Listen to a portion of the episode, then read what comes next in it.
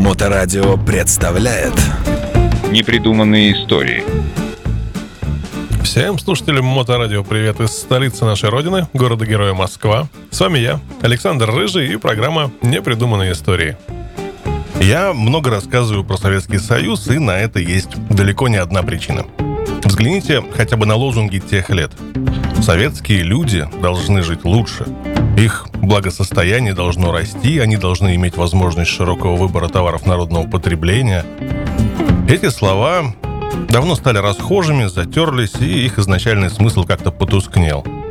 А сегодня мы вовсе воспринимаем их не иначе, как иронически. Но в начале 1956 года, через три года после смерти Сталина, всем хотелось перемен к лучшему, и мотоциклисты не были исключением. То время выбор моделей, которые мог бы приобрести рядовой мотоциклист, был на редкость скудным. Две почти одинаковые модели класса 125 кубиков. Это были э, М1М Минского мотовелозавода и К-55 Ковровского завода имени Дегтярева. ИЖ-49 объединение «Ижмаш» и тяжелый мотоцикл М-72, выпускавшийся мотоциклетными заводами в Орбите и Киеве. И это все. Все, что вы сможете купить в магазине. Так и родилась идея освоить новый вид мотоциклетного транспорта – мотороллер. Для его производства открылись возможности на нескольких заводах, изготовлявших ранее стрелковое оружие. Но тогда не было слова «конверсия». Война в Корее закончилась в 53-м, а вооруженные конфликты во Вьетнаме и на Кубе еще не приобрели большого размаха, так что рынок оружия в странах социалистической ориентации, так их тогда называли, стал сокращаться. В свете этих обстоятельств не было ничего удивительного в том, что Совмин 19 июня 1956 года принял решение об организации производства мотороллеров в Советском Союзе.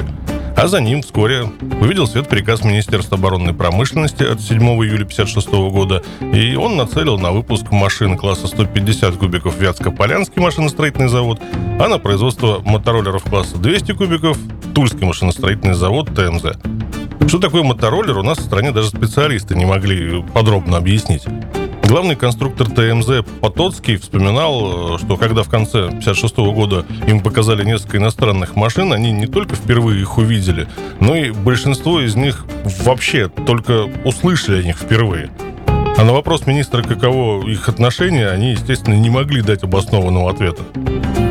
Тогда подобная практика была очень распространена. В первые послевоенные годы ТМЗ уже приходилось осваивать так называемые непрофильные изделия. Это были чулочные автоматы Шуберт-Зальц, нефтяные глубинные насосы, э, электрические сучкорезки, строительно-монтажные пистолеты, детские велосипеды.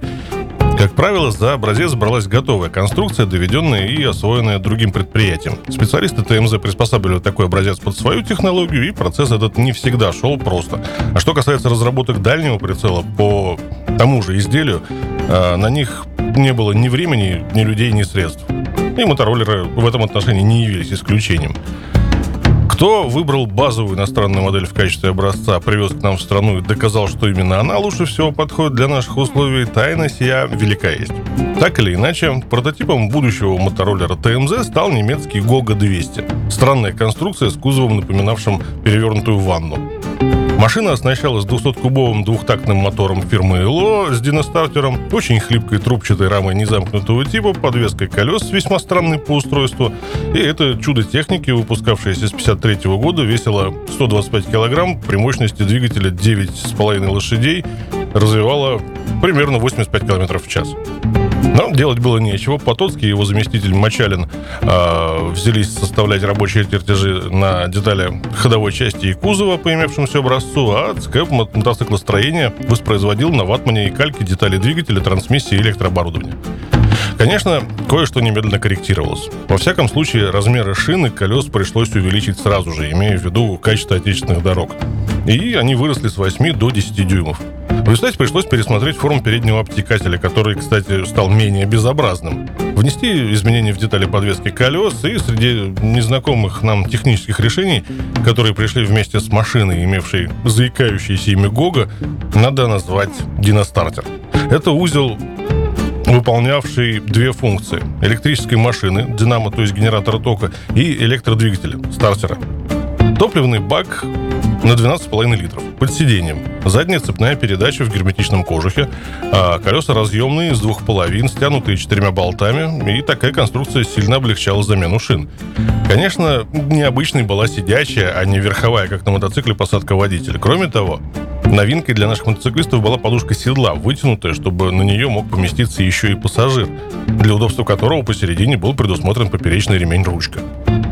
Первая тульская модель Т-200 оказалась очень тяжелой. Сухой вес около 150 килограмм. Ее двигатель, одинаковый с ГОГа по конструкции, рабочему объему и степени сжатия, развивал мощность 8 лошадей. И тут надо отметить, что карбюратор не был копией немецкого, а использовался отечественный. Вернее, это была модификация отечественного К-28Г. Не жесткая рама мотороллера и длиннорычажная маятниковая подвеска переднего колеса Т-200 с работающим на растяжении пружинами делали поведение машины на высоких скоростях весьма непредсказуемым. Освоение Т-200 шло тяжело. Намерение дать в 1956 году первые 2500 машин осуществить не удалось. Только в январе 1957 собрали 5 опытных образцов, а первый серийный экземпляр сошел с конвейера только 27 апреля того же года. План на 57 30 тысяч аппаратов также остался невыполнен. Торговую сеть ТМЗ отгрузил всего 992 легковых и 99 грузовых мотороллеров. Грузовые. Да, именно. В конце 1956 года Манохин, э, Лерман и Забнин начали проектирование ТГ-200. Грузовой трехколесной модификации с независимой пружинной подвеской задних колес с дифференциалом со встроенным механизмом заднего хода. Все это было унифицировано с мотоколяской э, SZL, достаточно сложной и жесткой сварной рамой. ТГ-200 был оснащен металлической грузовой платформой, рассчитанной на 250 кг груза. Его сухой вес равнялся 280 кг, а наибольшая скорость была 50 км в час. Выпускалась и его разновидность. ТГ-200F с закрытым кузовом фургон, который была на 200 кг тяжелее. Первоначально удельный вес грузовых мотороллеров в производственной программе был невелик. Но не забудем тот немаловажный факт, что в стране в 50-х прекратился выпуск полуторатонных сильно устаревших грузовиков ГАЗ-ММ, а производство машин УАЗ-450 грузоподъемностью 800 кг началось лишь в октябре 58-го. Это означало, что для развозки мелких партий грузов в первую очередь по торговым точкам приходилось использовать машины ГАЗ-51 с грузоподъемностью в 2,5 тонны. В этих условиях ТГ-200 маневренные трехколесные микрогрузовики оказались очень кстати. И спрос на них постоянно рос. Открытое дождю, снегу и ветру сиденье – вот единственный недостаток тульских грузовых мотороллеров. Водители сами мастерили себе ветровые щитки и даже самодельные будки из подручных материалов. ТМЗ же, увы, не имел возможности начать изготовление кабин для своих микрогрузовичков.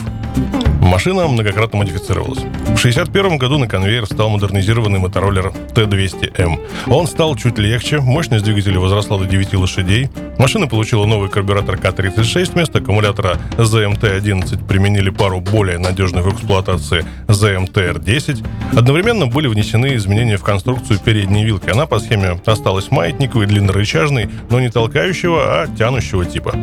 Также в 1961 году появилась модификация Т-200К, рассчитанная на эксплуатацию с боковым прицепом. Конструкция оказалась не самая удачная, и таких машин выпустили немного, всего около 100 штук. К 1962 к модификациям добавились воздушный фильтр с масляной ванной, прежде это была сетчатая набивка, смоченная маслом, более герметичные сальники амортизаторов, новый реле-регулятор.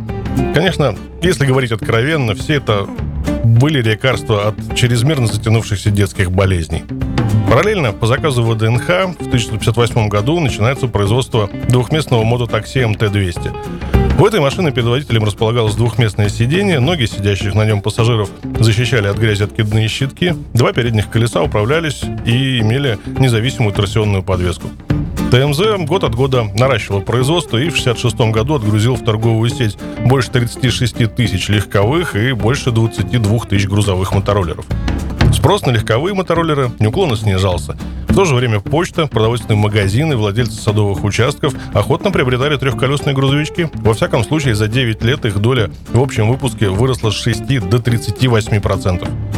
К 66-му стало ясно, что прежняя конструкция ГОГа безнадежно устарела и нуждается, если не в полной замене, а она бы потребовала очень больших капиталовложений, то в кардинальной модернизации. И в 1966 году ТМЗ начинает производство машины «Турист». Ведущим конструктором по этой модели был господин Щербаков. Изменения в первую очередь затронули двигатель. Появился автомат опережения, повысилась до 7,2 единиц степень сжатия, изменилась конструкция передней маятниковой вилки, стал мощнее двигатель, изменился к лучшему внешний облик машины, она стала немного быстроходнее, 85 км в час, но, увы, не экономичней. Производство туриста продолжалось до 1978 года. С 22 апреля 1976 года на ТМЗ был собран миллионный мотороллер. И надо отметить, что в этом количестве грузовые модификации уже составляли 54%. В этом же году общий выпуск мотороллеров достиг 81 тысячи штук хотя планировалось дать около 90 тысяч. Тогда же появляется Тулица. Именно она становится последней моделью тульских легковых мотороллеров, несмотря на форсированный до 15 лошадей старинный мотор, происходящий от ИЛО четвертьвековой давности. Несмотря на улучшенный внешний вид, э, скорость до 100 км в час и сниженную до 140 кг сухую массу, она привлекала все меньше и меньше покупателей. И в 1991 году ее выпуск прекратился. Но на смену ТГ-200 в 1978 году пришел грузовой «Муравей». Он выпускался в нескольких модификациях и не раз совершенствовался. Пик производства мотороллеров ТМЗ достиг в 1988 году. Это было 97 996 машин. Из них доля муравьев 84%. Но эти машины сохранили общность систем давнишним ГОГа лишь по силовому агрегату. Ну, а я с удовольствием напоминаю, что все выпуски программы этой серии можно слушать в подкастах радиостанции в любое удобное для вас время. А на сегодня это все. С вами на волнах Моторадио были непридуманные истории. И я, Александр Рыжий, город Москва. До новых встреч. Непридуманные истории. На Моторадио.